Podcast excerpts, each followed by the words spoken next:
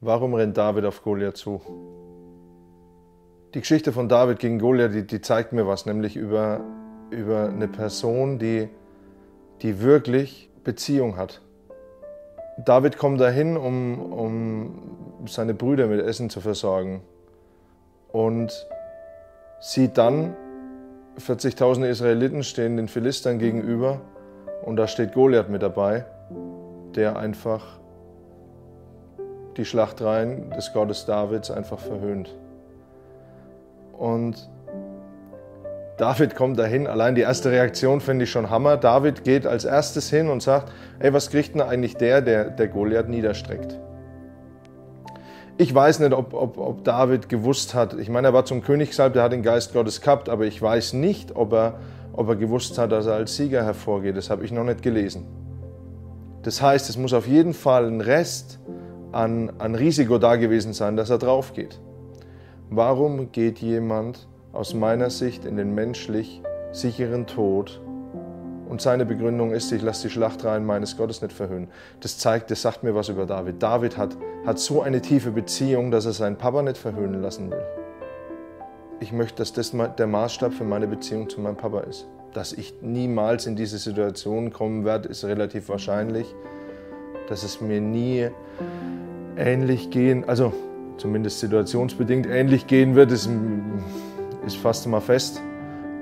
Aber es, es, stellt mich schon vor die Frage so, wie treffe ich denn meine Entscheidungen und aus welchen Hintergründen. Das heißt nicht, das, was ich überhaupt nicht meine, ist, dass, dass man jetzt auf, auf Goliath zurennt und sagt, ja, und weil ich das genauso machen will wie David und weil ich irgendjemand imitieren will oder so. Nee, David hat es ja auch nicht gemacht, weil irgendjemand gesagt hat, oh, es wäre aber besser, wenn du das machst. Nee, hat er nicht gemacht. Sondern seine Begründung war, ich lasse meinen Papa nicht verhöhnen.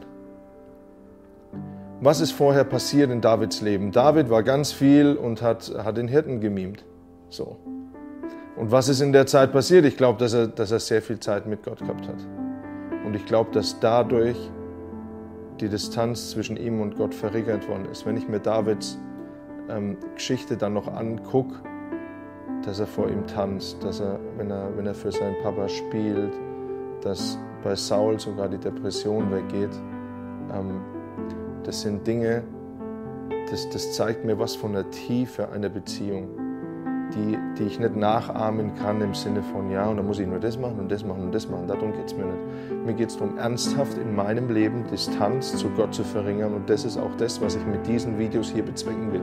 Das heißt, sich nach irgendwelchem, nach irgendwelchem Quatsch, den zu imitieren, auszustrecken, ist, ist Blödsinn. Das ist dein Weg mit deinem Papa, der entweder gegangen wird oder nicht gegangen wird aber es hat nichts damit zu tun, dass du irgendwas imitierst. Der Punkt ist, der alles entscheidende Punkt ist, mit Gott in Beziehung zu treten, ist das A und O. Dass Beziehung nichts ist, was, was von heute auf morgen entsteht, weil, weil ich drei Seiten Bibel lese, ist ja auch klar. Aber so oft lasse ich mich genau von so einem Quatsch einfach abhalten. Ja, und andere können das viel besser und keine Ahnung.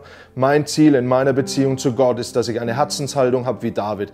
Nicht, weil ich, weil ich irgendwie arrogant darüber kommen will oder so ein Quatsch. Nein, aber weil es mir was zeigt, wenn jemand bereit ist, sein Leben hinzulegen, nur dass jemand anders nicht verhöhnt wird, zeigt mir das was. Und dass durch sein Leben so viel passiert und dass er nach, ein Mann nach dem Herzen Gottes genannt wird, verwundert mich dann nicht das ist, was ich mir, was ich mir für uns wünsche, einfach. Also für mich persönlich wünsche ich mir das und für jeden, den es interessiert, wünsche ich es mir auch. Der entscheidende Punkt ist in Beziehung mit Gott treten, Distanz zu ihm verringern. Und das funktioniert, indem man mit ihm Gemeinschaft hat. Das funktioniert nicht, wenn man sich jetzt hinsetzt, total verkrampft, sondern wenn, ihr, wenn wir anfangen, die Dinge zu tun, die, die uns näher zu ihm bringen, wenn wir die tun in dem Bewusstsein, dass wir mit ihm Zeit verbringen wollen und dass das beziehungsstärkend sein soll, wiegen diese Dinge auch nicht so schwer. Das heißt, Bibellesen wird leichter, weil du nicht mehr Bibel liest, um dein Gewissen zu beruhigen, sondern Bibel liest, um deinen Papa kennenzulernen.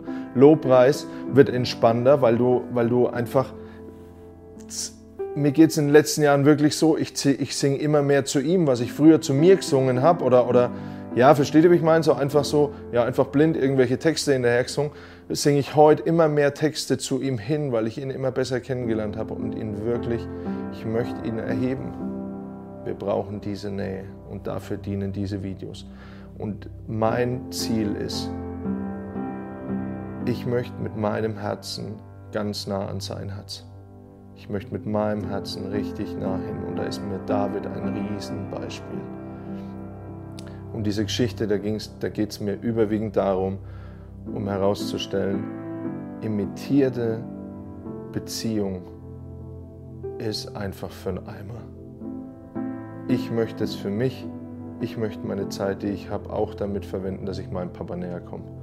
Weil ich weiß, da bin ich wirklich ich, da komme ich zur Ruhe und da habe ich meinen Frieden. Papa im Himmel, ich bitte dich einfach darum, dass du uns hilfst, dir immer näher zu kommen. Du siehst, Papa, was andere Leute für Entscheidungen getroffen haben und an diesen Entscheidungen will ich mich orientieren und ich bitte dich, dass es uns leicht fällt, dich immer mehr so zu sehen, wie du bist, wie sehr du uns liebst. Helf uns, dass die Distanz zu dir zwischen uns und dir verringert wird. Bitte, Herr. Amen.